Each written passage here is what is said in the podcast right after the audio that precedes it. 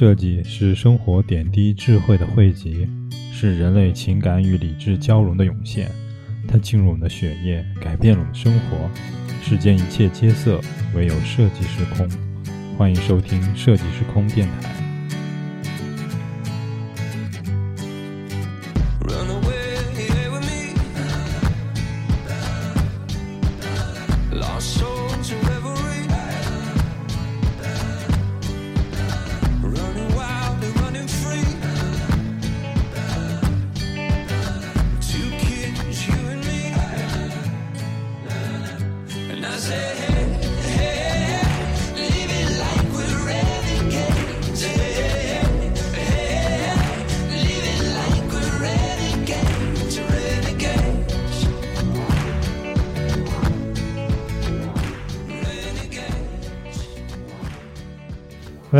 这里是设计师空电台，我是空瓶子我是 Hopo，啊。就是虽然就是 隔了几分钟啊，隔了几分钟，其实上下期我们就是同一时间录的。这一期呢，就开始讲神秘现象，还有神秘事件。神秘事件呢，就是就我开始还是按上上一期的这个开始讲啊，同样的套路，介绍个电影啊叫《雷神》，雷神索尔、啊看过，对都看过啊。嗯，雷神索尔不是从天上被他爸从那个阿斯加尔打到地球了嘛？叭一个印子，然后把他那个把他那个锤子扔扔到地球了，砸出个巨大个坑来，是吧？嗯，那个上面放那个锤子，谁都拔不动，然后巨大的一个陨石坑。这个坑呢是在美国是一个梗，叫恶魔之坑。为什么叫恶魔之坑呢？这个一个这个恶魔之坑是一个巨大的陨石坑。一般是什么陨石？陨石坑，地球是有这个风化作用的嘛，就是下雨啊、泥石流啊这种，嗯你坡道基本上都会被就是风吹雨打，对风吹雨打，基本上这个就是地球上有什么陨石坑，不像月球上都变成环形山了，是吧？嗯，地球上的陨石坑都被地球这个风吹雨打抹平了。它它这个美国这个坑呢就很神奇，就是已经保保持了非常久了，就是在荒地上有一个很大的陨石坑，叫恶魔之坑。然后呢，据说这个能砸出这么大一个坑，就是就是没被风吹一打吹吹掉啊，嗯，就是得它的，你想想它得多大？据说这个这个陨石得三万吨左右，就是砸到地球上以后得三万吨左右嗯的的一个大陨石，砸出来一个坑。但这个坑呢，很神奇，就是没有陨石，呃，有这么大个坑，然后找不到陨石，能明确的证明这是个陨石坑砸陨石砸出来的陨石坑，但是找不着陨石。它 就是雷神之锤，，对对 那个锤子被雷能解释的神拿走了，对，美国人就开了这个梗，就是说能解释的，就是说雷神之锤砸下来了，锤子被拿走了，这这唯一唯一这能解释的，为要不然怎么说三万吨，三万吨这么大个陨石，你谁能搬得走是吧？什么机械能运得掉？你就算能运运掉，你原地肯定得留痕迹的吧，是吧？搬运痕迹啊什么没有，这个坑是完整的一个坑，地下也没有，地上也没有，什么都都找不着这个陨石，但是就砸了这么大个坑，能解释的就是雷神他爹扔出来的坑。对，这就是一个神秘现象哈。然后第二个我要讲这个神秘现象呢，就是这个叫黑梭。黑梭呢，网上可能很多人找不到，就是因为它具体名字我不知道叫什么，嗯，就暂且叫黑梭，也有也有人叫就是叫高速浮游，就是浮游就是浮游，浮游几千里的浮游还是浮游生物的浮游，我也不知道。嗯就叫高速浮游。为什么叫高速浮游？这个东西啊，就不是一个人拍到，是很多人拍到。就很多人可能没注意，就在野外啊，大家经常就是，嗯、爱爱好极限运动啊，还是什么这些人，或者你出去采风，就是拍这些拍这些洞山洞啊，或者是就什么地方吧，就是森林啊之类的，经常会有一条一条黑的东西，你感觉像是虫子啊，可能真跟前有虫子飞啊，有鸟飞啊，是吧？嗯但是你仔细看的话，就会有一条黑色的东西从就是屏幕中一个点到另外一个点，它是有降落点的。比如说从一个树干到另外一个树干，树干最明显的是有一个录像录的最清楚的啊，是一个山洞洞口，就朝下的一个洞口，从这个洞口的左边到右边，掠过一个黑色的一个东西，就是条形的，就一闪而过。它它这个帧呃，这个录像不是一秒二十四帧嘛？嗯就是摄影机可能稍微低一点，就是手持摄影机可能一秒是十六帧左右。他说他这个画面里面呢，一共有就是捕捉到三帧还是四帧，就零点几秒，嗯。就是有这个有这个零点几秒内有这个东西路过，然后也就是说这个东西呢时速呢起码在六七百六六七百迈这样的速度，就是高铁的两倍左右，这个速度歘一下就过去了，就短距离的这个生物就过去了。然后这是个很神奇的东西，就是到底是什么啊？那个不知道，这就是问题所在。调对你，你能抓得住它吗？就摄影机能抓抓看到它，明确的能看到它，而且不是一个人摄影机能抓得到，是很多人摄影机都能看到，包包括有高清版的，嗯，也是一个黑色的，就是就就像一个就拍慢动作，对，像一个摇鱼一样能游过去的，就从这个空中游过去，但是你抓不到这个东西，你找不到东西，这个这个东西，你人的人的反应哪有能够比它快的？对对吧？是这样吧？这样解释嘛，就是乌龟，你在乌龟的世界，你在蜗牛的世界里，你简直就是一辆高铁，是吧？你在蜗蜗牛蜗牛眼前晃手指呢，蜗牛根本看不见手指，是吧？太高速了，是吧？太高速了，看不见，就是一个东西，啊、它太比较快的，路过你能看得到是吧？再快一点，你可能看到一个残影，就快到一定程度你是看不到的。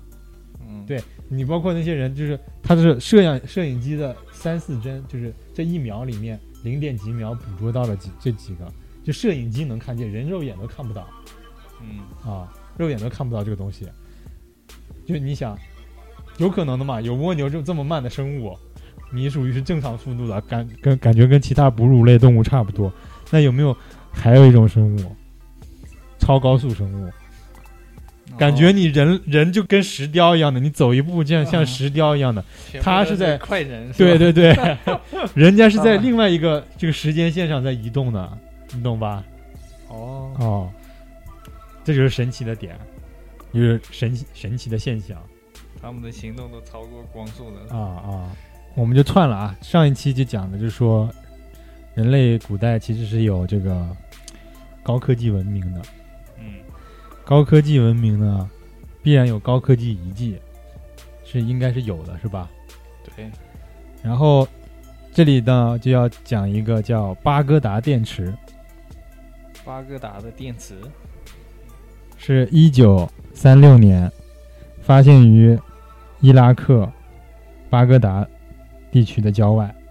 是这样。你看这个文献是这样讲的。然后呢，是一个小陶罐，罐内装着一个铁棒，铁棒悬在铜质圆柱体内，它将被焊接在，它们被焊接在一起，外表层涂着沥青，陶罐以内是看起来像电池外壳。然后科学家就是依据这个巴格达电池呢，就仿造了一个这样的东西，就是同样的同样的结构、同样的原理，发现了这个玩意儿真能发电，这就是是说那个年代他们都没有电力这种东西，出土出来的，就一九三三六年出土出来的，一九三六年人都还人都还没有，就是电池都还没普及起来，人们都还没有是后来才发现的这个东西是吧？就是电池是哦大家还都还没有那个，就是没有概念，那会儿对电估计都没啥概念，应该。啊概一九三六年是有有电的概念了，但是还没哦普及，就说哦。电池也没普及，还没有电灯、电话，那个楼上楼下呢，就是电话也发明出来也没多长时间，电话而且是电池肯定还没呼叫台的摇把式的电电台，对，电池那根本更不可能了，你家里连电动玩具都没有，拿来拿来电池一说？也就是说，军事上会用一些蓄电池，是吧？嗯工业生产上会用一些蓄电池，那也是呃非常尖端的科技了，高科技了算是，但是出土出来在陶罐儿的，叫巴格达电池。什么年代的东西？对这个具体具体他们那个没有做什么碳十二监测啊，说这个电子装置就是它这个东西就是尚尚未尚未证实是哪年做出来的东西，但是这个玩意儿呢，绝对是古远古高科技。这个远古高科技，它用陶罐做呢，明显陶罐不是高科技，铜啊这些这些沥青啊这些都不是远古高科技。高科技是什么？是远古的这个人他怎么高科技？这就是我我说的上次那说低科技时代，老祖宗死的差不多了，爹爹是是能源供应站的站长，跟儿子说说咱们家你看啊，你想我的时候打开这个手机看一看，你手机没电怎么办呢？咱现在也没有这个这个银化 银化合物、汞化合物是吧？也没有锂电池了，这个锂锂电池衰变都没了，都锈掉了，都烂掉了，怎么办？爹教给你怎么建造造电池，你造出来电池呢，你手机就能充电。啊，他儿子说行，就造出来这么一个，就是在没有高科技储备的年代，然后用最基本的，就是原始的那些生产材料做出来的一个电池，巴格达电池这个东西，神不神？嗯，接下来讲这个更神，这个就稍微晚一点啊，一九七二年，在非洲加蓬共和国发现了一个二十亿前年前的铀矿。为什么发现这个铀矿呢？这个这一般铀呢，就是大家都知道啊，铀是这个核核弹对核武器的这个最重要的这个中心，就是原材料，原材料，不是原材料，应该是中心的最重要的这个核裂变的这个主要材材料对材料对。嗯就是炸子儿主要是靠这个东西炸，主要靠这个铀的核裂变产生巨大能量，才使这个核弹的就是能能发出这么大的能量来。然后包括核电站呢，也是通过这个铀二三五的衰变，就是铀链衰变。然后这个铀的这个矿呢是放射矿，所以它一般是在很深的地底，很深地底呢，然后蕴藏量非常小。有那么零星几克什么这种的，这这么弄。你现在这个铀是不是一个国际就是通用的就是就是流通的一个金属？像比如说铁、铜、铝啊、金，这这些这些东西，金子啊什么，都是国际流通金属嘛。又是一个不流通的金属，就是属于每个国家谁掌握这个多，谁就屌。谁就能造核弹。对，能造更多核弹。对，嗯，这个东西也也基本上不流通，除了除除了古巴经常会跟我们什么苏联呀、跟中国买点儿买点儿这种东西以外，基本上不不流通。对，这个六这个铀质的有多就是多稀缺呀？就是一个核电站，只要一个钥匙链儿这么大的核，就是这个铀嗯，就够了，用运运行五十年就够了，够用就就这个钥一个钥匙链儿就这么大，一个 一片儿一片儿纯铀就够了。那铀矿多多贵重，然后他们在这个非洲呢发现一个多大的铀矿，就是这个铀密密集度非常高，密集的圆形的，而且是最重要是它是圆形的，是怎么回事呢？就进一步发现，这个铀矿中外边这个他们这个以为是岩石啊，可能是岩以为是岩石的纹路，其实是一个核反应堆的外壳。核反应化了是吧对，年年久石化了，就是变成化石了。年核反应堆的外壳中间必然包一包裹着核反应堆，对啊所以里面才有铀矿里面有几对，是人家提几公斤铀矿是吧？对，就是不是几公斤，是几吨铀矿，几吨就是里面包裹包裹在里面的铀矿。啊，超级核反应堆。对，超级核反应堆，嗯，把这个外面的皮剥开来，发现里面其实人家早造好的一个圆形的这个铀矿，嗯，这个这个这个就五百五百吨嘛，上面写着，而且据说这个核反应堆运行时间，就是就是它这个核不是有衰变嘛，嗯，衰变的话就更更考更容易考验这个就是它这个衰变期有多长，然后据说这个核反应堆运行了五十万年，这是什么装置？地球推进器 对，推进地球走了。五百吨，啊，这估计还能说得通啊！地啊球从另外一个星星系里边，然后来到太阳系的，对啊，就是你想这个五百吨，估计月球上也有这种装置。就是你想想啊，你想你这样想，一个一个核弹里面就是三十克左右，三十克左右的铀好像是，嗯可能可能几克，我具体不了解啊，据说是应该是三十克左右的铀，就可以弄一个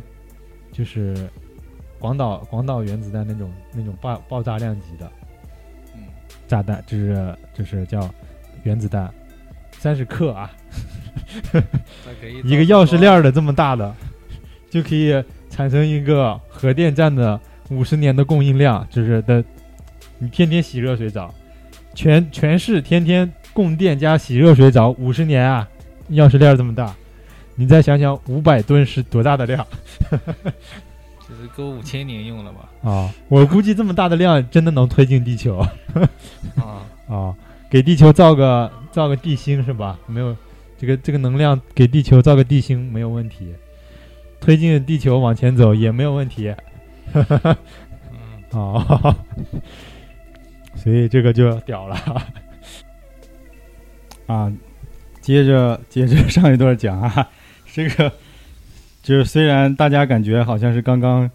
刚刚讲完一个事情啊，其实已经是第二天了，我们又花了一天录制这个节目，然后就我们接下去要讲的是，刚刚讲完，这样吧，我直接接着前面讲，刚刚讲完的那个啊、核反应堆，嗯核反应堆后面还有个什么事情呢？就是应该说是个奇怪现象，但是它是一个古籍古迹来的。这个东西呢，就是完全就是有有据可考，而且据说很多旅游的人去那里呢，就是为了看这个东西。就是在西班牙萨拉曼卡市的一个就是远古大教堂，什么时候建的不太清楚，但是这个教堂的一个就是雕梁画栋吧，就是外国那些石教石石建的一个教堂，表面上有很多那些呃，就是浮雕装饰。这个浮雕里面呢，就画了，就是有一有一根柱子，旁边有一根，就门旁边有个柱子，就是雕了一些藤蔓呐、生长的这个造型。但是呢，有一个奇怪的点，就是藤蔓生长中间会加一些啊、人物啊、动物啊这些东西。但是这个里面呢，出现了一个就像登月的宇航员，穿着宇航员服装的一个人在上面，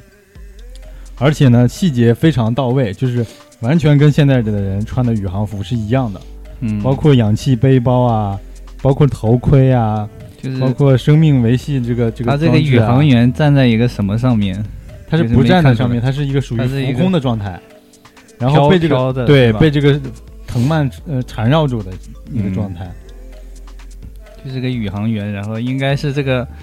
做这个雕塑的人，然后应该目睹过这种。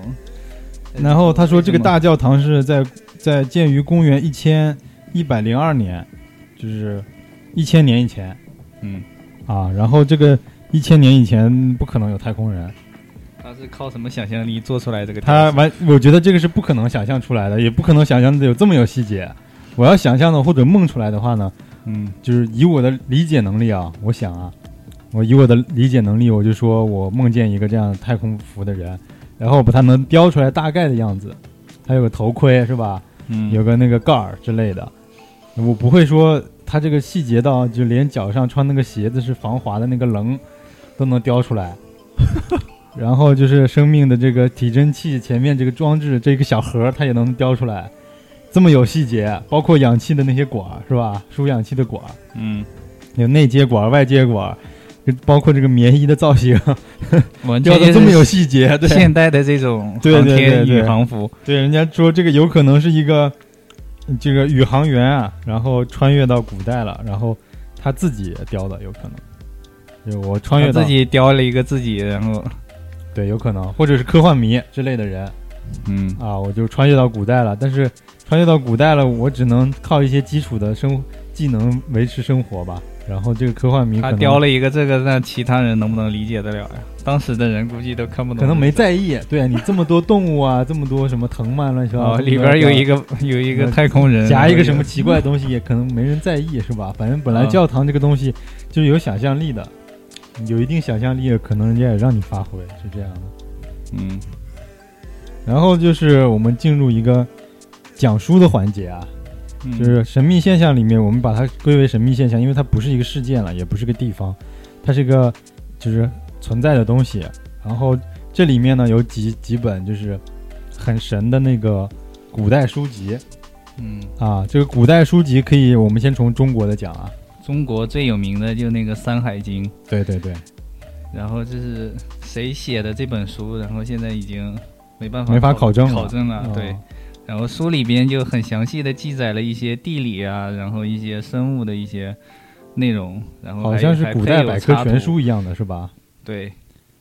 还带插图啊，关键，然后呢还有地理名称啊，那些字啊，然后都有，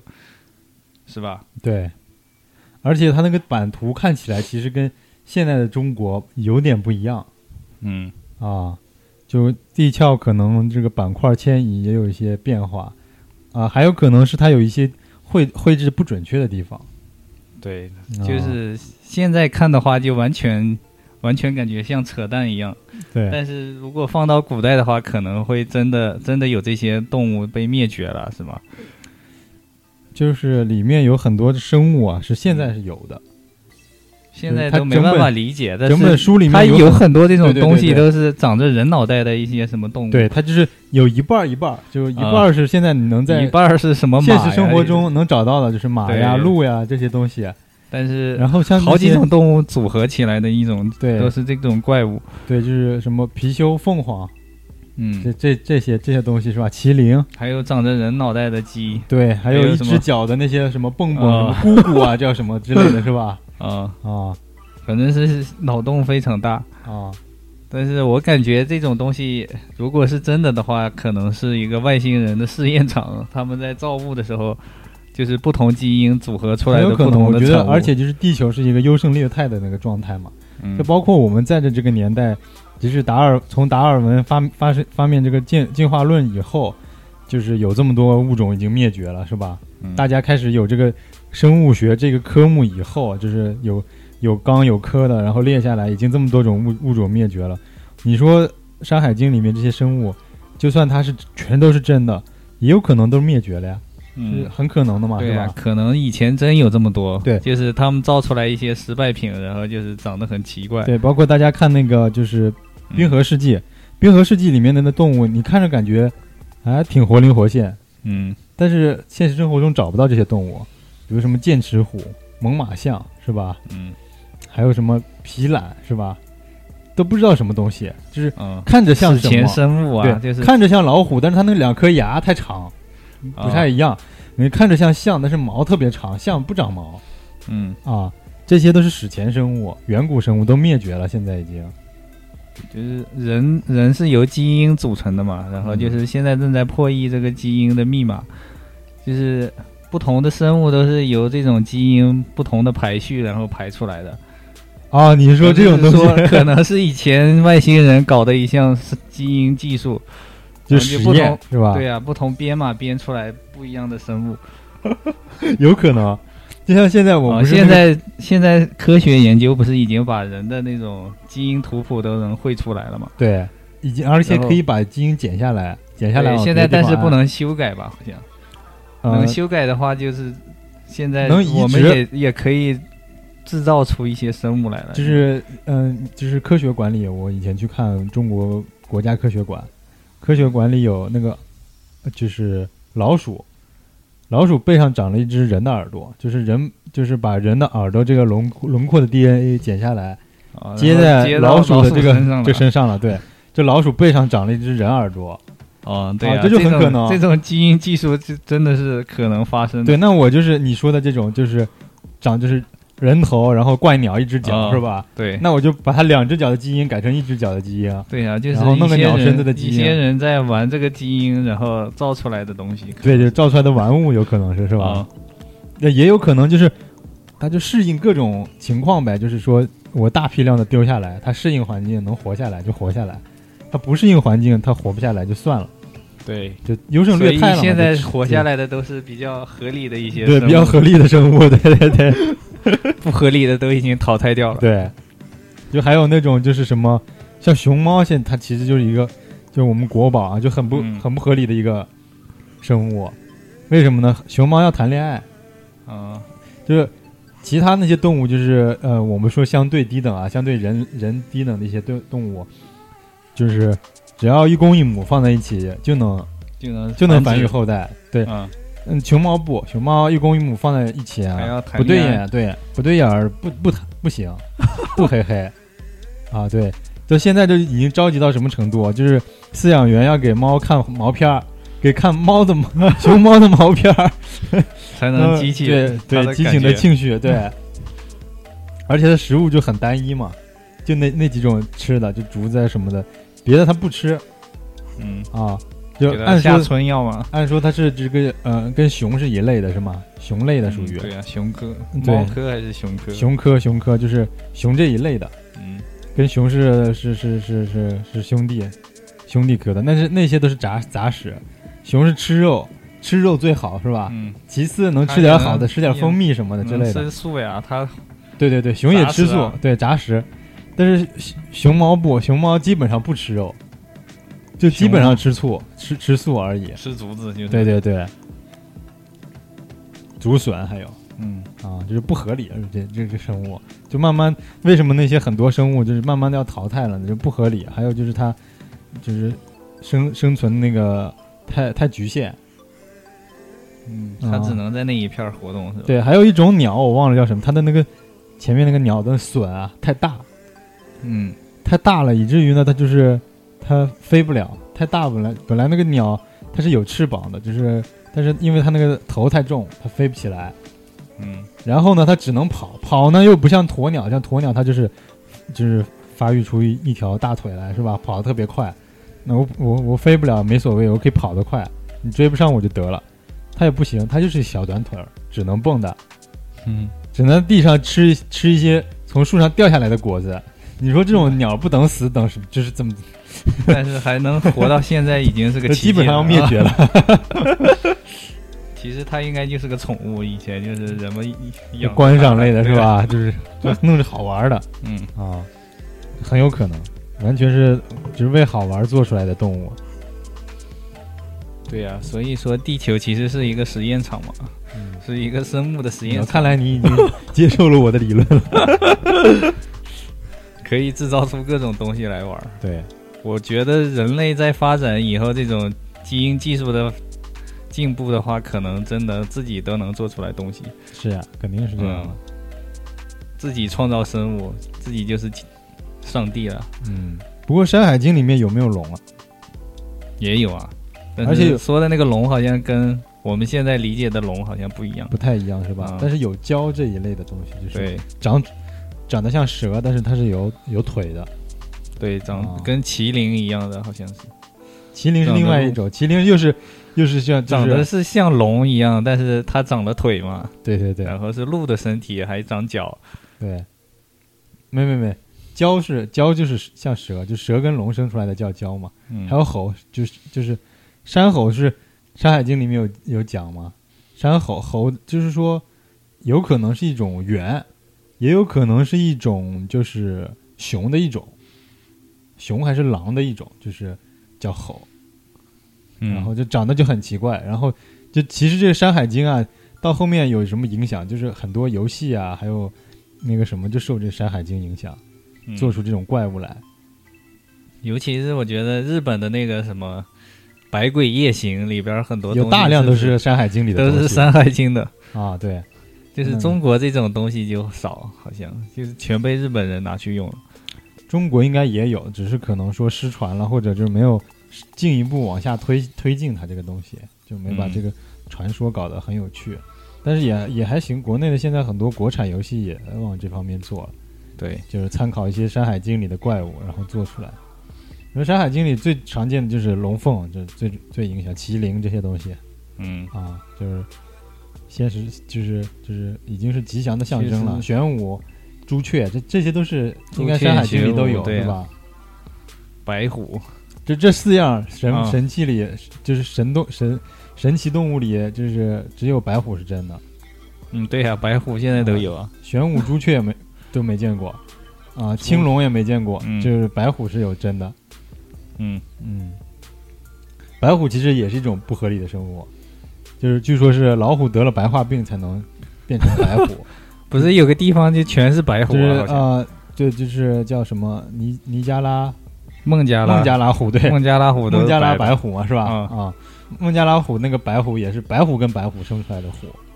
白虎嗯啊，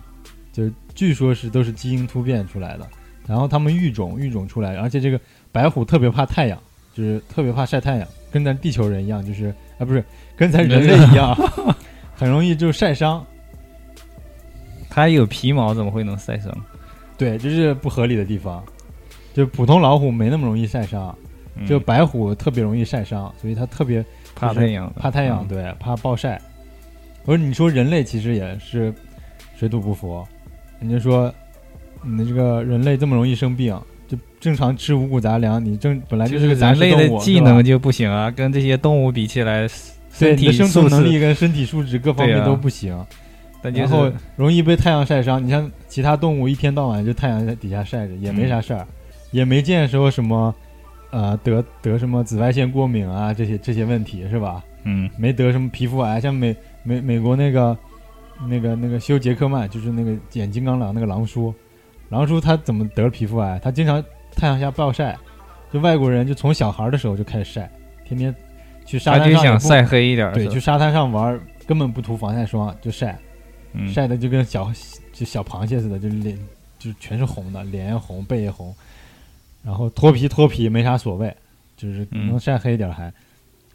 就是大人也晒，小孩也晒，就不怎么涂防晒霜。他现在就晒出皮肤癌了，就据说长期暴晒，这皮肤癌几率比普通人高出百分之七十左右。哦，都是晒出来的，对，都是晒出来的皮肤癌，而且他这个皮肤癌好像是没有那么严重，就相对还是可以可以治疗的，而且不会危及生命。嗯，但就是你以后不要出去晒的话，应该就没啥事儿。对，你像这个金刚狼已经影响他这个事业了嘛，是吧？嗯下面没办法再继续拍新的片儿了。然后《山海经》讲呢，讲过还有，另外一本古籍《推背图》。嗯，嗯，推背图是怎么？为什么叫推背图呢？就是推背图是那个诸葛亮写的，是不是？不是不是写的？是两个叫叫啊袁天罡，还有一个叫啊这样的，就是推背图是唐朝贞观年间，就是两大预言家，一个叫李淳风，一个叫袁天罡，这两个人写的。然后是怎么样呢？就是说唐明皇吧，应该是唐哪个皇？稍等啊啊，唐太宗，唐太宗李世民就是说这样，就是他们两个是一个就是占星的。普兄级的那种怎么说国师一类的国师一类的人物，然后就命令他们两个就是说补一下国运，补一下近几年的国运。然后他们两个呢就是听从皇帝的这个谕旨，然后就是在那找了个房间，找了这个可能就是他们这个叫什么什么部吧，以前是利民礼兵行宫还是什么，是吧？对，他们这是占占星部呗，应该是反正就是 whatever。嗯他在他们在这个房间里就是就推算，推算是这样的，就是推算八卦呢，就是易经来的啊，这个这是属于易经的衍生品。等一下我们再讲易经，他们就按这个八卦八卦这个易经的这个原理来开始推算这个国运，中国的这个国运，跟念口诀似的呗，一得一，一二得二，对，就一个 二来回。来回有人在推着 前面的一个人的背的，就他们就是不是这样，他们是这样的，就是就推算嘛。嗯我说一得一，你说一二得二，我说二二得四，你说二三得六，你说我说二二四二四得八，你说嗯二五一十是吧？两个人就算算算，就算的过了，过劲儿了。两个人就就就跟背乘法口诀表似的，越背越上瘾。背的是什么呢？就是开始推算算推算的超出唐代的，就是国运了，往后推了不知道多少卦，然后两个人就进入这种好像冥思状态了，然后进入一个就是时光的这个旅行一样的这个感觉，陷入一个、一个就是说啊、呃思维状态中了吧，就是冥想的状态中了，然后就一推的一发不可收拾了。嗯。然后就就开始天旋地转，然后就越往后推越就几千年几百年往后推，然后就推出来了几十卦，就现在好像据说呃，应该上面这个上面写有推到个推到了五十多卦，推到五十多卦还在推，突然这个这个好像是说另外一个人，就是这个李淳风，好像是说李淳风比这个袁天罡稍微道行稍一深一点。这个袁天罡在推，就是两个人推嘛，互相推演推演这个未未来，说的突然过劲儿了。这个就是叫李李淳风推了一下那个谁的背，袁天罡的背，两个人就突然恍然大悟了，就是就是说，嗯哎哎，你停了，就是这样推他一下背，然后说这个天机不可泄露，嗯，就推到这儿嗯结束了，不能再说了，就再再多就是天机就全泄露了。你现在已经说了几千年之内的事情了，就再多就不行了，是吧？你就泄露天机了。两个人啊回过劲儿来了。那这个时候呢，已经推演了两千多年了。两千多年呢，据说这个推到现在了吧？得到现在之后的，好像说的几百年都够。这个这个卦象，嗯，就是这样，就是这么神的一所以他个东西。他也有预言说是有什么世界末日的是吧？呃，没有世界末日，他只是说各种有，就是国家国运受到一些呃灾难呐、还是一些就是嗯当贪官当道啊，就是各种情况嘛，国家遇到的各种国运，他是推的国运，没有说是灾灾难之类的东西。哦，哦就每个朝代的国运他都算出来。，对对对，他也没说朝代，他是一共是多少卦，嗯然后一个卦是算多少年，就是一个一个甲子啊，还是怎么？一个甲子可能是多少年？十二年。嗯不知道怎么样算的嘛，就是它是每个这样这样轮回轮回来来回算的。我我看一下，一共有多少多少卦，推到了推到了整整的整整六十卦，整整六十卦，最后一卦就是最后一那个卦是推推背的一张图，败，让你对 所以他这个书叫推背。对叫一一阴一阳，无始无终，终者自终，始者自始。嗯啊，然后很多人呢，就是说会算命的人，然后就都喜欢研究这个推背图，为什么呢？就是说，就是能看出一些国运，就是中国的国运来，然后包括据说有大清怎么灭亡啊，多少多少年，在这个推背图的卦象里面呢，都可以准确的推演出来，就按这个卦，然后说这个卦名，然后靠这些字就对上去，就是据说都可以能算出来。包括中国的文革啊，包括嗯、毛毛泽东上就是就是统治全国啊，这这这些内容，嗯就是把就怎么说，包括共产党胜利啊，包括文革，呃，包括后面邓小平上台、习近平上台这些，据说现在都能推演得出来。然后现在好像是说到了五十四卦了，还是五十五卦了。哦，快结束了。啊对，我还网上去查了一下，就是好像还有再再有五卦，它这个推背图的那个这本书的预测的时间呢，就是到底了，就是到了极限了，就是嗯 反正就中国这种算命的人都是也是很神奇。神神叨叨的。对啊，有的人就真的能算得很准的这种，我觉得，就太神奇了。我觉得就是，嗯，半信半疑。这个东西就是说，有时有时候他是会察言观色嘛。嗯嗯，算命师傅一看你心情不好，就是人人状态好的时候，一般不会去算命啊。然后会算命的人呢，一般都是遇到什么事儿了，他一上来就说：“哎，小伙子，你有事儿，来过来。他肯定是一上来他就猜到你叫什么名字，你住哪儿，你是哪儿来的，什么这种东西一说出来你就你就慌了。”据说是这样，就是那个就台这些人也不知道他们怎么能猜出来。台湾有这种，啊就是你那个啊、就是后面有退休的挂师啊，说这个嗯行业秘密是怎么回事儿，就是你这个这个挂师你要预约，你要提前半个月预约，你要算嗯这个卦的话，算算一卦这种大师就是算一卦就是四五千块钱，就嗯人民币差不多。然后呢，你提前半个月得预约，提前半个月预约是为什么呢？就是你得肯定得预约，你得留名字吧，是吧？留了名字呢，他就到，就是据说以前这个这个档案管的不严，或者是网上，他就就到现在，比如说你是你叫什么什么，他到你推特上或者是 Facebook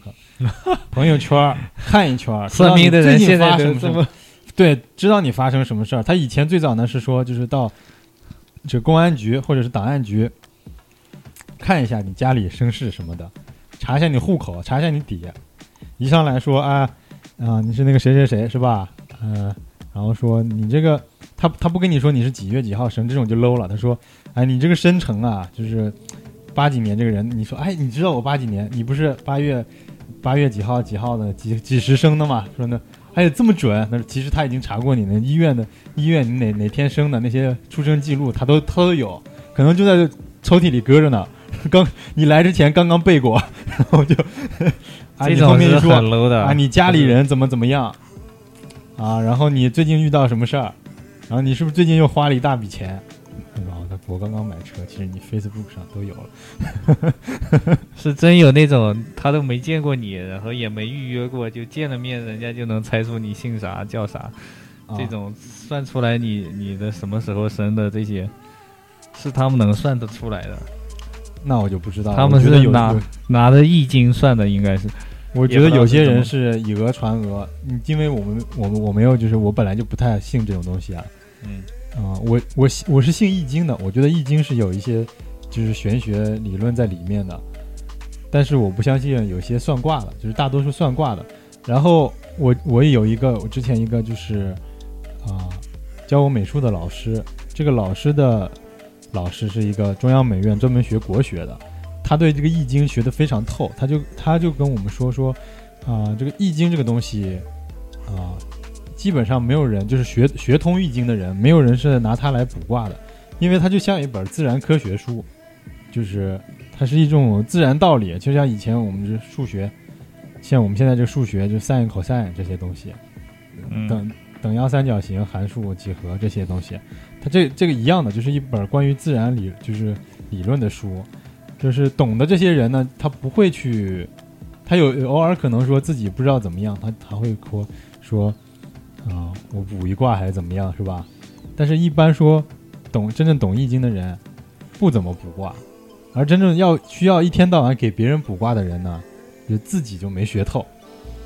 嗯，啊，是这种问题。就是你九阴真经没学对，学你学出来了九阴白骨爪，对，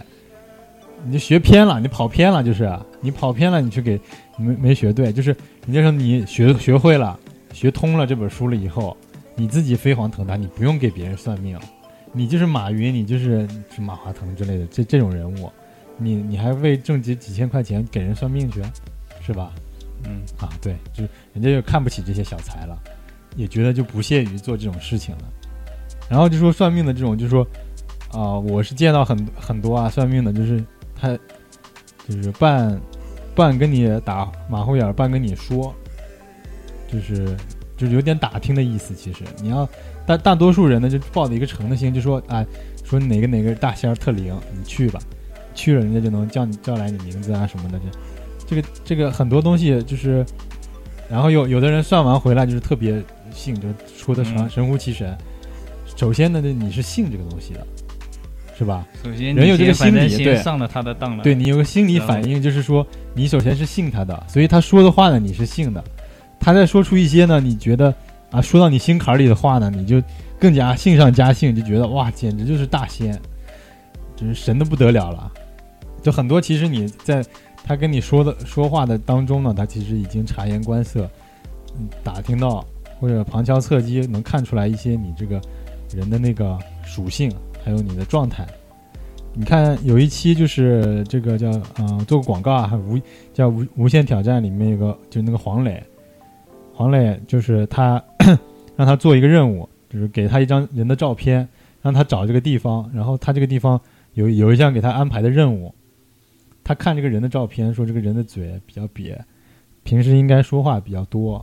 手上又糙又有老茧，应该是做做体力活的，但是他身体比较胖呢，就是说不是重体力活。然后就各各种分析，然后从他的衣着，从他的身上分析，说这个人两种可能，要不是厨子，要不是司机。然后我猜他司机是可能性比较大，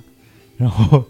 然后就说走，我们去出租车，就是他有几个地点可以选嘛，他选了出租车司机那个工厂，就是出租车公司，结果去了就真的找到这个人了。嗯，啊，对，你觉得这是神迹，但其实啊，就是哦，好神呐、这个人就怎么真的能看出来？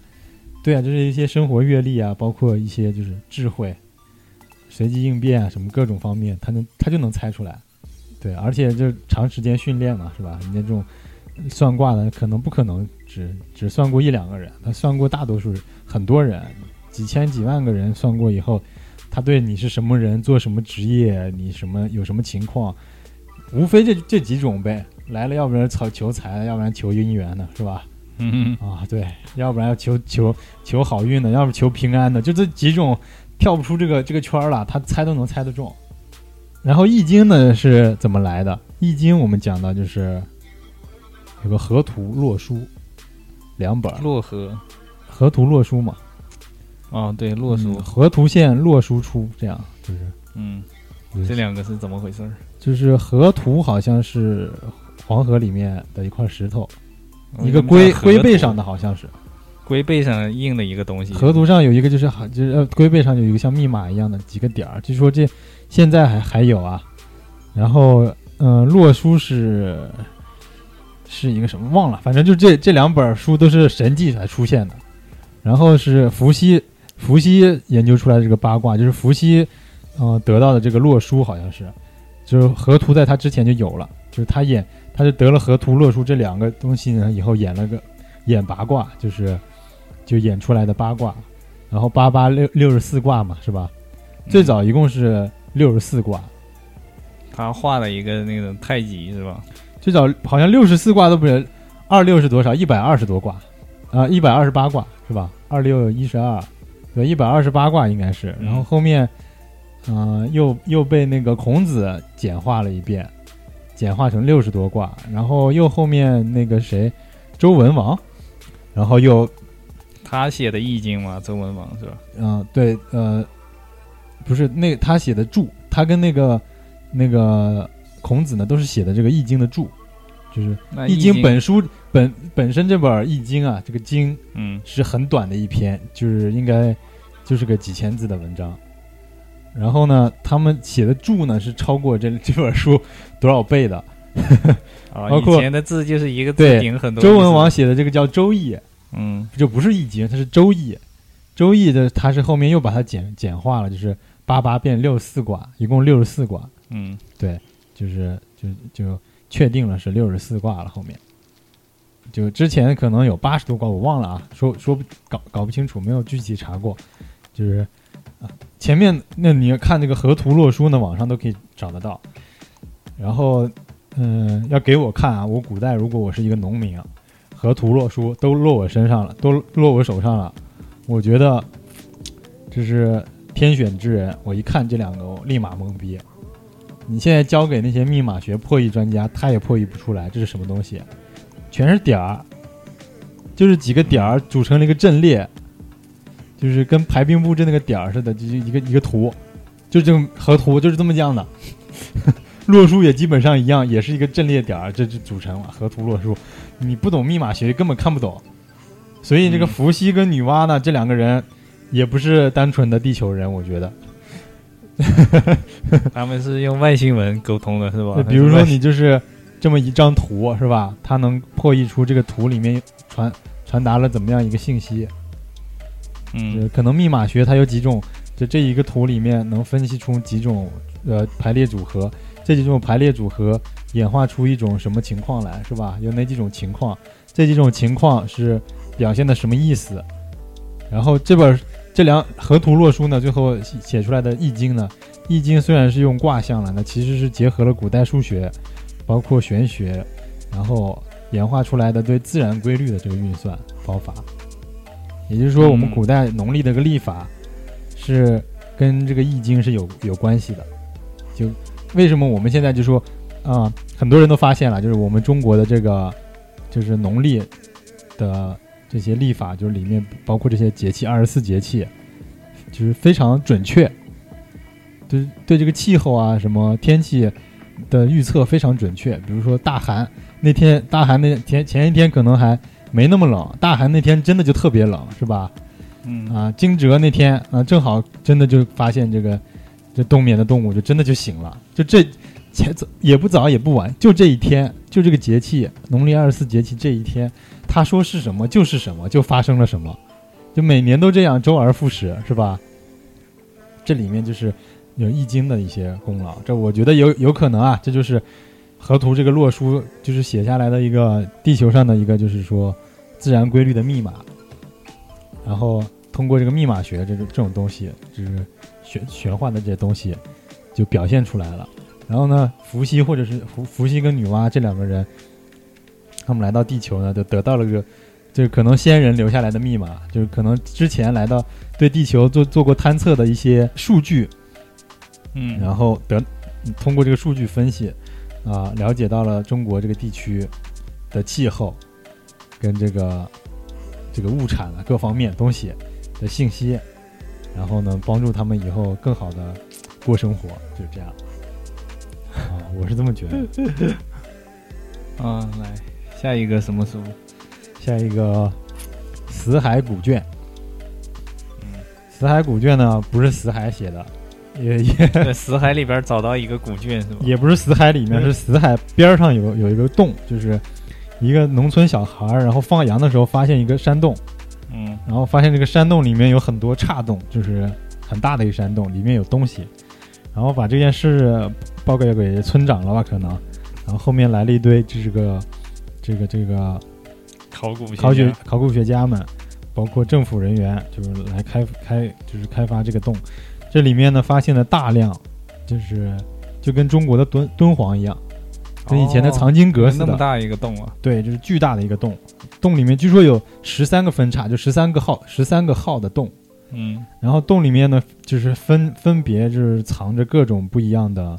那个书，就是都是关于圣经的，圣经的经文、颂歌、诗歌，就是当时的这些死海地区的，包括这些呃耶路撒冷的那些历史的那些文文献都在里面。哦哦最后最后这本就是整个编辑，最后编了一本叫《死海古文书》，那叫什么卷的阅览、嗯阅卷，叫就是后面出版了，有兴趣的的的，我估计大家也没兴趣啊，就是 枯燥的一本书。呃，这本书就是出版了，反正也中文也有翻译，应该就是买得到。我肯定是不会看了，就是但是据说这个书里面记载了很多，就是跟圣经上面把圣经的之前版本的圣经，就是流传圣经两个版本嘛，就是一个是流传下来的，它这个是最就是属于比较原始版的手抄版。它这里面圣经里面有很多可能含糊不清啊，或者流传过过程中就是口误传错的一些内容，它给纠正了。然后呢，就包括还有一些就是神秘的内容。神秘内容呢，就是后面圣经里面就会讲到的一个说，就是啊、所罗门这个事情。所罗门是这个以色列以前的这个一代国王嘛。所罗门据说有一个戒指，印度人很多人都叫所罗门的。没没没，这个所罗门王他是所罗门王，所罗门王有个戒指，戒指上面印着一个六六芒星。为什么现在以色列的国旗要哦，叫他们的国家的标志是六芒星。对，就是叫所罗门六芒星，所罗门之星嗯，啊。他这个戒指呢，说正面印的是六芒星，背面印着上帝的真名，就是上帝有个名字，但上帝大家都叫耶和华嘛，嗯，是艺名儿，真名不知道叫真名不知。道。这哦郭德纲原名不也不叫郭德纲，那是艺名儿，上帝的真名叫什么？不知道。但是但是他这个戒指，他拥有这个戒指的，他拥有一种力量，就是说可以召唤魔鬼，唤神龙。召唤地狱里的魔鬼，让魔鬼当他的就是就是仆人。然后他这后面就是中世纪十四世纪的时候呢，就是欧洲写了一本书，叫《所罗门的所罗门之钥》，嗯，对对，所罗门之钥就是所罗门的钥匙，就是意思，就是讲这个分析所罗门的这些秘法的这个书。然后这本书里面讲了所罗门的七十二柱，七十二柱里面就介绍了各种符文，里面包括召召唤地狱里不一样的恶魔的那个方法，跟跟他达成契约的那个条件，就是一种、一本正正经经的魔法书。为什么呢？一些古代就是包括我们看那些影视剧啊什么那些，就是那些女巫画个符，不是画个圈儿，上面有个六芒星是吧？嗯，对，这就是现在召唤的那种那种游符戏啊什么上都是画这种东西。对，画一个六芒星，要不然里面有一些看不懂的那些，召唤就是也就是古古代的那些文字是吧？图案都是从这本书来的，是吧？，对，你可以去有兴趣的可以看一下，搜一下《所罗门七十二柱》，嗯，七十二魔柱好像是就这样的，里面有各样的各种各样的符文，召唤术、对召唤术 通灵术，啊，对。但是为什么这个召唤也是要付出代价的嘛？就是所罗门，就为是说所罗门能能号令那个这么多魔鬼啊，就是他最早就跟就是这个地狱的主人应该就是撒旦达成一个条件，就说，嗯、撒旦有很多名字啊，就他是说跟反正跟跟这个魔神达成了一个条件，就是说我死后把我的灵魂献给你，嗯啊，对我死后灵魂给你，但是我活的时候呢，你要帮我。那所以这个在所罗门在位的时候呢，就是这个整个以色列国就是非常强盛，就是无往而不利，就是没有军队能打得赢他，就是可能说就是据说是就是利用了这个魔神的力量。啊，就讲的有点神乎了，但是就是很多圣经里面记述的东西，也不能说全是真的，但是也不不可能否认就是全是假的，有一部分真实可以考证的一些内容嗯啊。就死海古卷也是圣经，但是它是，嗯，怎么说手抄版的比较原原远古版的那个就是正版 正版圣经旧约，，就是圣圣经也是这样啊。圣经之前我忘了说了，就是圣经是叫什么旧分旧约跟新约嘛。旧约讲的是就是上帝许的诺，就是上帝说要那个什么，你不听我话就要出事儿啊，你不不早点睡你就要死，就 是这这一类的内容。旧约呃旧旧约讲的是这些内容，新约是什么呢？新约是有个人不听上帝的话死了，就这就是就是 应验。前面是说约嘛，就是嗯约是就是上帝跟人类达成的一个就是协议规定，嗯这叫约，就是旧约。新约呢，就是讲的就是啊，你没守约的人出了事儿了，上帝说出浩劫的事儿你们不信，就是那一天反正出浩劫了，你管你信不信啊？你反正你要死就死，就是这这些内容。然后旧约呢里面结合了很多人，就是我今天去查了一下那个圣经啊，就说据说整本书编著跨度有一千多年，然后中间有四十多位还是四百位，就是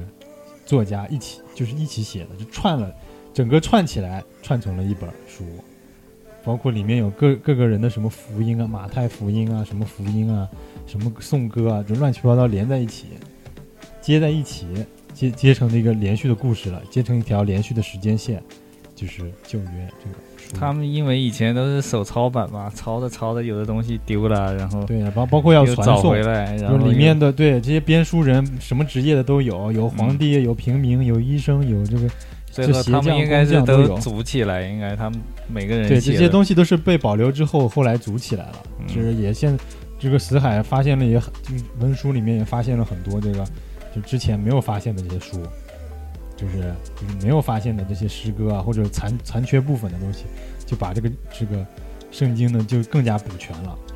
然后包括多这个这个书有多神乎其技啊，就是啊、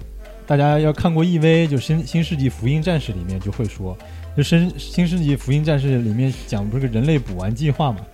就是人类就还没完成，是个属于半成品，怎么样补完呢？就是上帝的这个死海之书里面有讲怎么补完，把这个人变成完全体，然后就是说他们这个东西呢是从死死海古卷里面找找出来的这个答案，就是死海古卷，可想而知有多神奇。威尼斯啊，对对，还有一本书，最后那个书啊，最后再讲一本，这个叫《伏尼契手稿》。对，《伏尼契手稿》呢是一个书商在一个叫什么地方 v o t i v e r 啊，不念了，这个英文名不知道怎么念。呃，于一九一二年在意大利的一个修道院里面发现的一本书。这本书呢，就是上面画了很多植物啊、然后还有插图，就是感觉就像带个插画书一样的嘛，像像一个植物百科全书一样的这种这种书，就是记述植物各个形状，纯手写的是吧？对，纯手写的，所以叫手稿。嗯呃，神奇是神奇在哪儿呢？上面写着一种文字，这个文字是现今不存在的一种文字，包括考古的都没有发现类似的文字。嗯，对就是 能想到呢，大家他画的这些植物是不是现有的植物？还是啊有有植物是有些能找得到，有些找不到，有些是地球上有有的是就植物能看得出来，哦，包括这个形状啊什么的能能能判定出来是地球上有的植物，但有些呢就是没有办法判定是什么东西，啊、最主要的就是这个文字你看不懂，而且呢，就是语言学家就说，嗯，这本书啊、有可能就是有些古代有些伪书啊，就是就是说，比如说我写了一本很了不起的书，比如说《红楼梦》，嗯，然后我《红楼梦》写个《红楼梦后传》，就就别人拿你的名字对，也写也写着曹雪芹，对，然后《西游记》也写个《西游记二》，对，然后嗯也也写的吴冠中，就这样的，就是伪书他自己编的，嗯。这种伪书是有的，所以人家语言学家说，那你这本书有可能是一本伪书，就是说，呃，就专门就是为了卖高价钱，有可能以前书商不是收这种高价书嘛，嗯啊，一看就很神奇，这些就是商人们收收这些书，嗯、我写一些乱乱码写在上面，乱写一通是吧？画一画，感觉很神秘。这本书可能有人会研究，想要研究，花高价钱买掉，有可能。但是语言学家仔细研究了一下呢，发现这个语这个这上面写的字呢，跟这个排序呢是有规律的。有规律是什么意思呢？就是说，啊、它要乱写的话是没有规律的。就像你键盘上乱敲字，你不可能敲出规律来。嗯但是它这个上面是有规律、有语法的，就能看出来这是一个成体系的语言，成体系的语言体系。嗯但但是呢，这个语言不存在于地球上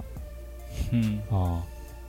然后就很多国的语言学家都在一起破译啊。据说现在有一个很屌很屌的科学家破译了七个字，就是很屌很屌的一个语言学家，就靠这些字之间对比啊，还是各方各个方面那个什么，还有跟这些可能说现存国地球上有的这些语言的语系参考，就是说有哪种语言方法，有几种语言方法，说书写方法跟说话方法，他来回参考，然后用这种方法呢，就是代入，然后然后呢就按这些字符，然后互相拼写，然后猜包括猜测，就是比如说这个植物就是像长得像牵牛花，好，我写把这个字暂暂定为牵牛花，把这几个字按它它书里面重复但出现了几次，然后怎么怎么样，能不能符合这个与文章的文法什么样的啊？他整个做了一个分析，最后研究出七个字来。这本书就还在破译过程当中嗯啊！而且最神最神的是，为什么这本书火了呢？就是他大家都想啊，大家都好奇啊，所以怕把这本书翻烂了呢。这本书就是公映了，就是出版了，就是影印版出版了，大家可以买得到，谁都就是可以看福尼七手稿，对，你可以买一本这个书，回家自己你感对语言感兴趣，你破译一下外星人密码，就看看人家破译语言出来也是。不知道有什么卵用啊！这些植物好像，我是感觉应该大部分都没见过的植物。弄不好人家只是画了一点植物，里面写的是日记呢。啊，今天从金牛画了星个插插画，对，今天去火星玩了一圈，然后又去地球玩了一圈儿，结果船坏在地球上了，嗯，就是好糟糕啊，哈哈哈哈。然后看画一来只能挂混在地球上了，就是画一朵花压压惊。对对对，画一朵花压压惊。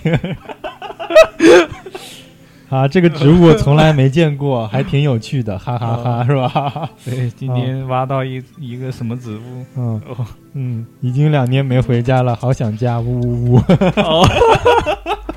现在的电影儿不是有这种在在火星上种土豆？啊，对，对呀、要写日记的呀，是吧？很很有可能性的啊。那所以书呢就已经讲完了，然后这个神秘事件基本上就告一段落了啊。那神秘神秘现象已经告一段落，后面我们就讲一些神秘神秘的，事件，对，通古斯大爆炸，嗯，就是各种神秘的大爆炸啊，在全球各个地方都发经常生过，发生啊，这个对对，经常发生，而且不是说普通的爆炸，是巨大的爆炸。就有多巨大呢？就是历史上记载的，就是有明确记载的，就非常多。就中国包括《梦溪笔谈》什么里面都有介绍，就记载过这些大爆炸，包括这些那个星象啊什么的。然后这个大爆炸呢，是离我们就是现今不太远的一个爆炸，而且这个爆炸那个面积呢，呃非常大，然后轰动效果非常强，但是呢没有造成任何就是人员损伤，这是一个很神奇的事情。就是一九零八年的六月份，就是俄罗斯西伯利亚这个森林这个通古斯河畔，就一个天上出现一个大火球，然后大火球砸在地面上呢，就是把一千九百九十四平方公里的森林呢变成平地了。这种事情只能发生在《火影忍者 》里面，对，《火影忍者》里爆爆爆点儿了是吧？什么好火球、诺基亚、啊，我估计是那个那个尾兽，那个石尾，那个大树人，对，出来了，爆大绝招，放了一个尾兽玉，对，尾兽玉就有有可能有这种效果。爆了一个什么？对，他这个爆炸里边也是炸不死人的呀，对，炸了一片森林啊，对，它这个据说这个爆炸这个强度达到多少呢？就是能量释放相当于十五。兆吨啊，兆吨啊，这个兆的一个单位啊，记清楚啊，十五兆吨广子广岛原子弹爆炸的威力，强大一，就是比广岛呃释放的能力啊，释放的能量是啊达到十五兆吨，然后呢，这个威力是多大呢？就相当于广岛原子弹的一千倍。嗯啊，广岛原子弹一颗就已经把东京就是哎。把这个京都是吧夷平了，广岛夷平了啊，然后你想想，他这一千倍能那里突然就也是试爆了个核弹，等于是吧？一个是一千颗核弹一起扔，啊一起试爆的一千颗，嗯，就相当于现在威力为什么就现在现在现在 YouTube 有些人爱拍那些那个照片啊，就是拍那些小视频啊，就是啊两两万两万条就是这个鞭炮一起响。什么效果 啊？还有什么啊？八十颗麻雷一起响，什么效果？可能呢，这个就也是外星人做实验啊。一千颗雷核弹一起炸，一起炸，什么效果？炸完以后，这里有没有留下什么核 核辐射啊？什么东西？啊，这个没有没有核辐射，但是是一个巨大的爆炸。然后现在呢，就有这个森林，就是那边那片森林就被夷为平地，包括还有就是，呃，一一九零八年已经相有相机了。通古斯爆炸这个事件呢，还有人拍下有拍下来，就是事后了，已经是事后，就是被夷平的这个地方，这些树已经倒了，然后整个就整个一片望过去全是倒了的树，就是这个效这个照片网上可以找得到的，现在还，就是说，据说就是有历史记载以来，就是人人类最遇见过最厉害的一次自然爆炸，嗯。啊，索性是炸到了野外了嘛，如果在城里边炸了的话，这个就厉害了。啊，那那 肯定就是嗯，哪个城哪个城市可能就消失了。对呀，又消失一个城，然后有可能有个国家就消失了。梵蒂冈、意大利这种地方，可能整个就消失了，是吧？哦，意大利就从此没有了。啊，对，所以巴比伦有可能就这么消失的，嗯，是吧？突然有一天这么来了这么一下，对，这种消失的文明，突然消失的这种文明，是吧？嗯，巴比伦不是说是一个盛极一时的一个文明，现在啥遗迹也没留下来，找都找不着。对啊，但是这些现在他们怎么知道有这个文明的？有记载没？就是比如说从埃及别的地方有人记载，对对对对对，埃及啊什么这些地方的文献里面有记载这个地方，但是完全找不着。嗯啊，对，俄罗斯还有一个事情就是他们他们他们科科学科学家，然后在。在一个什么荒郊野岭的地方，然后挖了一个洞，啊，然后世界上最深的钻坑，他们挖了有大概有两万多米，然后挖到那里的时候，然后就是传上来一段录音，然后就是像地狱里边的那种鬼叫啊什么，好像这个录音好像网上是有的，是吗？对啊，网上都能搜到这个录音声音，嗯啊，就是说是来自地狱的声音。就不敢往下再转了。对呀，然后就不敢继续再往下挖。他们为什么要钻这么深呢？他们就想考察一下到底地底到底有什么，想证明到底地下没有地狱这种东西。但是挖到那里的时候已经开始动摇。他们应该是正常来说应该是在研究地壳吧？啊哦，地壳结构吧，应该是。至少他们是一堆科学家，他们不相信有这种东西啊。哦，就一直往下挖嘛。对对对，这种就就很神了。所以说，到底有没有地狱，这个 也是一个很神奇的东西。嗯，就挖到那里就已经感觉不一样了。就是地球上有很多这种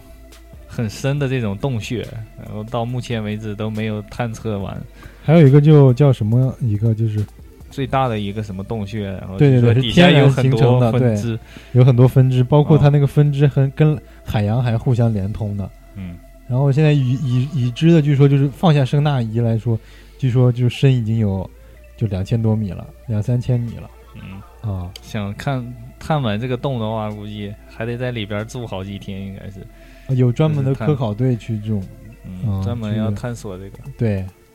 就是看下面有什么生物啊什么之类的。对呀、地球上其实还是藏着很多秘密。现在，包括海洋里就有很多秘密。嗯很多人在海里面遇到过很多未知生物，是吧？嗯，包括有影像记录的都有很多未知生物，那些就是深海里面有一些什么发光的鱼啊，这些东西都是啊都没见过的，大多数大部分没没有探索过。到不了那么深的海。对，包括有那些深海里面有美人鱼传说，是吧？嗯，还有那个什么，童话里面不是有讲这个鲸鱼驮着一一一个岛，你听说过这种童话吧？没。这个鲸鱼背上有一个岛，驮着一个岛在海上游着，对，说明这个沧海桑田就有个人就发现了这个这个岛，然后发现他他这个岛晚上比白天变变小了，就是鲸鱼往下潜了嘛，然后嗯。又上来又换气了嘛，岛面积不一定啊，然后每他能感觉到这个岛明显在移动，就是跟太阳这个位相对参考位置啊各方面纬度，他能感觉到这个岛在移动，嗯，就就据说这是是是是什么格陵兰游记啊，还是什么之类的游记里面有有讲这种神奇的神奇的事情，但也很有可能是真的，就是嗯。深海里面有这种巨大的巨大的生物，真的可以嗯驮得着起。驮着岛在走。对，那他不想不想要这个岛了，他往下水里一扎猛子下去了，嗯，就是他背上已经生成了一些什么可能就是够泥啊、足够巨大了，啊。就是角质层已经变成一个泥、泥土石头变成一个岛，就是对于人来说是一个岛，可能对他来说就是一个角质层的贝壳一样的这样的。对，啊、上面长了一些花花草草，是吧？，对对对，所以人类对这个深海啊，还有大海啊，还没有彻底的这个探索清楚。其实，人家说，与其你花那么多钱去探索太空，还不如先多花点钱把地球的这个海洋先摸摸清楚，有什么嗯好的东西。就包括说海洋里面有些神奇的矿产资源，包括就是地地地球表面是不具备的。就你说那些重水啊，还有一些什么啊、还有什么就是特殊的矿物质吧，就是那种东西、啊。然后说到海了呢，就嗯、想起来另外一个就是就是大家都都耳熟能详的一个这个神秘事件，就是尼斯湖水怪对啊，一都是听说过没见过这个，啊，是吧？然后说湖里边就有个海怪一直出来吃小孩儿，还是干啥啊？这样的，啊？就是尼斯湖水怪这个事儿，还拍拍成了一个就是电影儿呃电影儿儿，然后是说他真有这个水怪，结果后面拍的那些人呢，就说是就发现知道这个地方有一个水怪呢，就为了蹭新闻热点，又怕见不着这个水怪，不想蹲点儿，然后几个假记者呢拿一些道具做了一个海怪，拍了张照片儿，啊这张照片儿也是有的，是黑白照片儿，网上有的，能找得到，就是拍到了尼斯湖水怪。嗯，长得其实有点像恐龙，是吧？嗯，嗯，如果是真有的话，其实我觉得应该就是一个水里边的恐龙啊，对，很多很多那些照片里面都拍到过，就是白色的这些恐龙啊，像长脖子的对，像长脖子这这一类的就，就比较巨大的远古生物，可能是，嗯，嗯，包括海里面，我忘了叫一个什么东西啊，像一个甲壳虫一样的那个东西，就是很常见的一个生物。那个东西呢，就三叶是啊，对对对对对，好像是叫三叶虫，它就是嗯远古生代，就化石里面也有这种虫子，就这种这种生物。对，一直到现在都有是吧？对对对，一直到现在都有，就是从一直从远古，因为它又小，可能又是杂食动物，所以即使这个地地球变迁，然后它也依然坚持下来，活下来了。这种生物、嗯，就活化石，就叫就是几万年前有一就是个脚印儿白垩纪的，对，脚印儿上面有一个什么草履虫的那个 哦哦，对对对，那个也很神，对，三叶虫是吧？呃三叶虫，然后就是发现它脚印儿上脚上为什么叫脚脚印上有三叶虫很神奇呢？三叶虫这个东西呢，就是它首先是个白垩纪时候的生物，然后呢已经形成化石了，那就应该是有几万年了。那为什么是有脚人的脚样呢？皮鞋踩上去的印子呢？这不得而知。几万年前，说明人类都已经来过穿过了啊啊，穿越过了已经。然后呢，就是再讲一个神秘事件呢，就是啊、麦田怪圈儿。嗯嗯，麦田怪圈呢是怎么回事儿？就是它不是说慢慢形成这么个东西，是种麦田的那个农民呢，在一夜之间就发现他家的麦子突然嗯朝一边倒了，都倒了，对呀、对还是有规则的一些，形成了一个图案。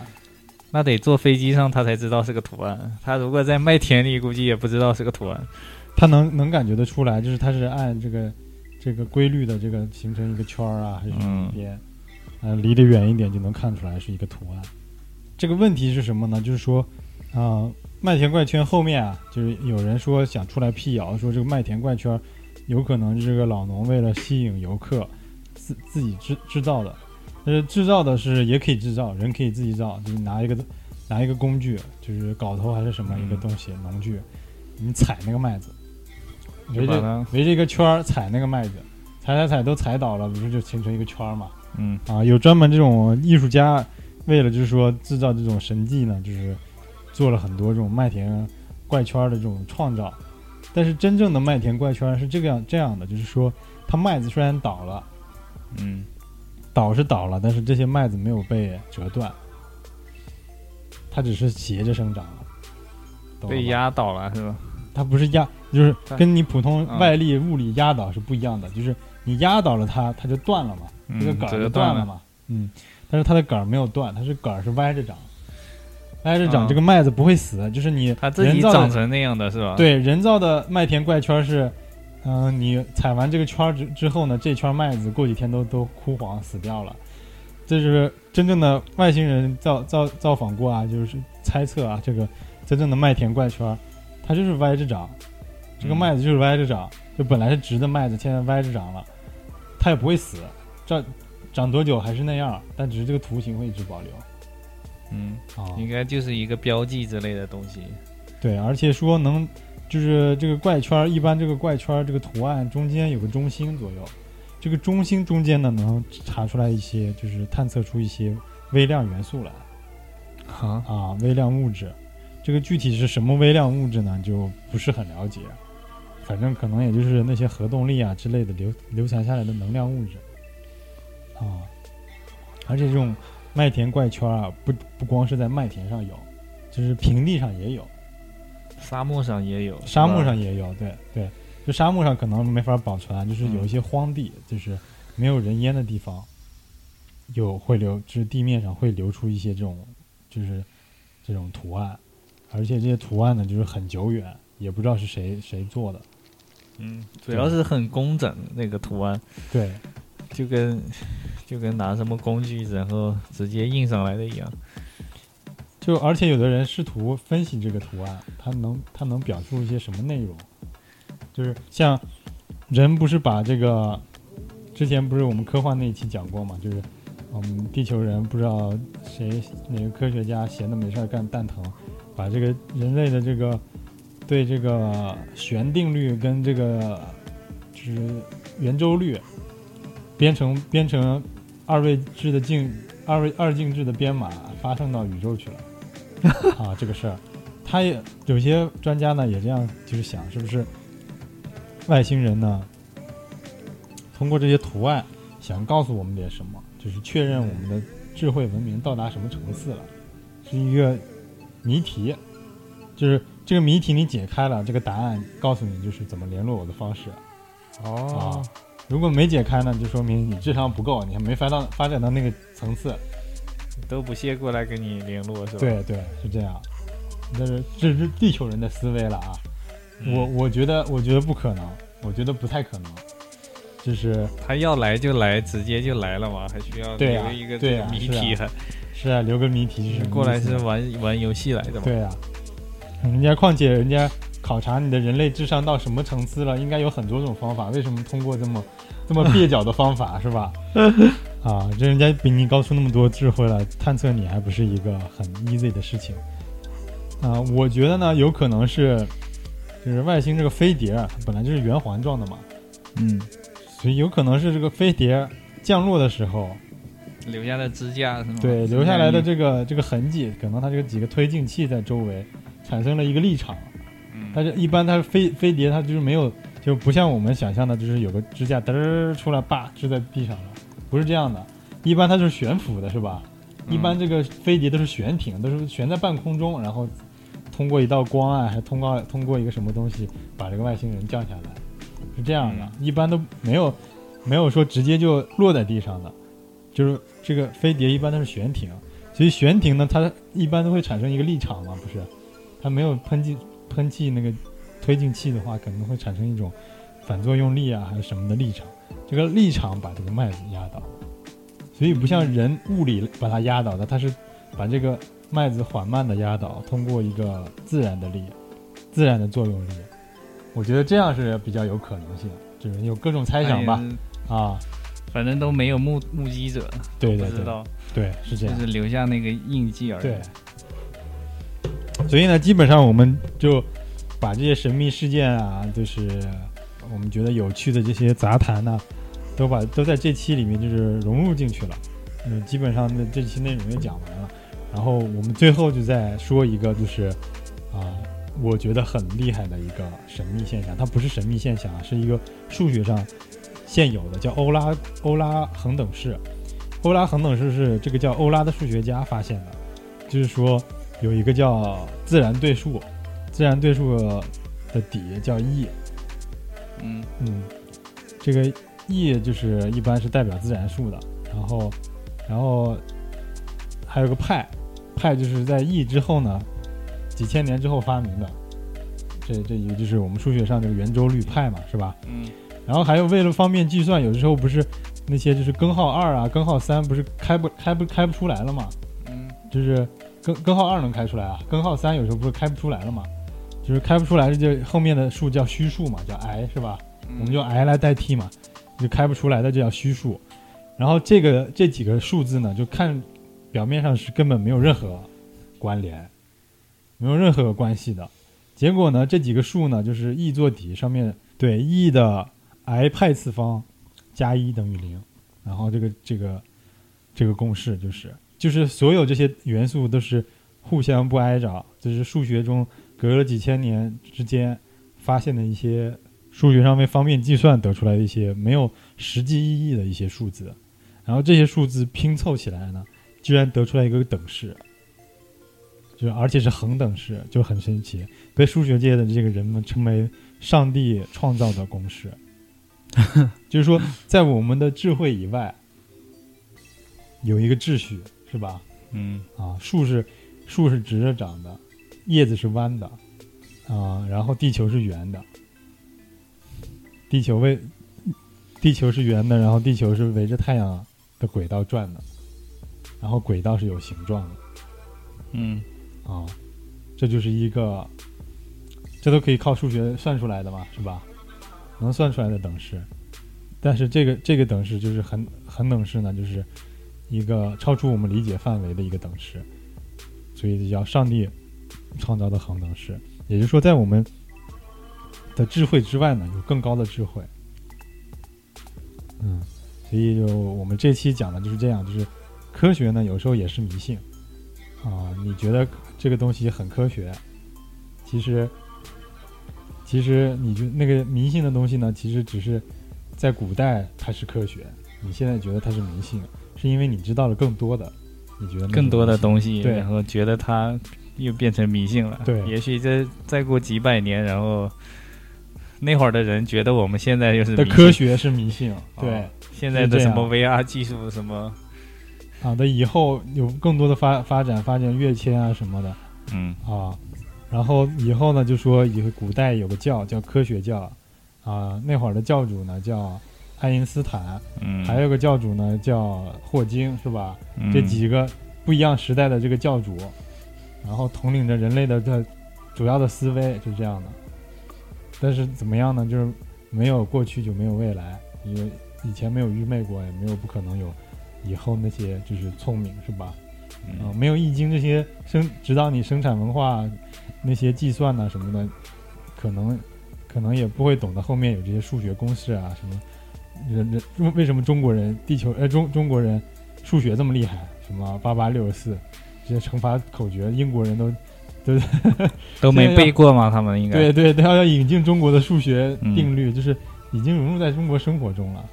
对，这数学定律完全就是活在我们的就是基因之中嗯，啊。随口就能背出对来，反正已经对，就是就是说，同样是同样一个事情啊，就说说英国人的售货员离开那计算器就不会卖东西了，不会找钱。中国人就口算嘛，根本用不着计算器，你找你找你多少钱，心算就算出来了。有几位数的算术。对啊，但是外就是英国人，就这些欧洲人，他们就不不不一定，就平民老百姓不一定会算得来。那，也跟教育有关系啦。但是我的意思就是说，我们现在学的科学呢，肯定也有一些愚昧的，就是盲目相信的地方，所以就一直保持一个保持一个好奇心吧，一直保有这个好奇心，然后不要盲目的否定什么，也不要盲目的肯定什么，就是老是常保怀疑，对所有事情都抱有一个好奇的一个状态。嗯，这是我们这两期所要表达的一个中心思想。嗯，嗯，所以呢，这这期就讲到这里就结束了，啊、还是多多希望大家订阅、点赞、关注我们的节目，多多给我们一些有用的意见和评论。嗯对，然后后面我们已经就是要开一个微博，哎，不是微信公众号。公众号，微信公众号呢就是可以一起交流。对对对，就微信公众号，大家可以直接搜“设计师空电台”，然后我们就可以靠一个管理员把你拉到群里。然后现在还在这个申请当中，然后应该是没有过多久，应该就可以用了。啊嗯所以大请大家期待。嗯，嗯，好，那这期就到这里，大家再见。再见。 If I told you I could give you life, would you leave the boundaries of your mind? I bet you never even knew that there's a universe inside of you. Can I take your pain and make it go away? Would you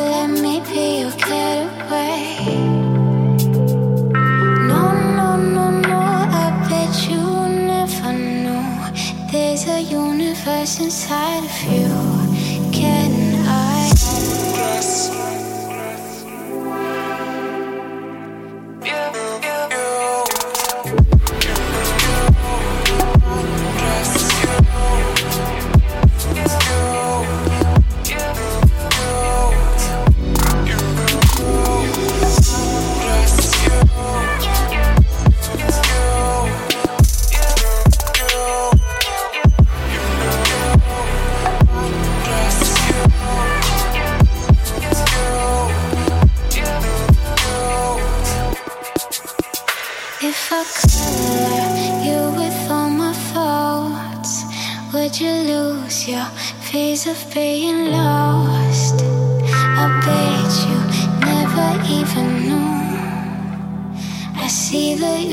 universe inside of you Can I make you feel okay? Would you let me take you to a higher place? No, no, no, no, I bet you never knew There's a universe inside of you Can I?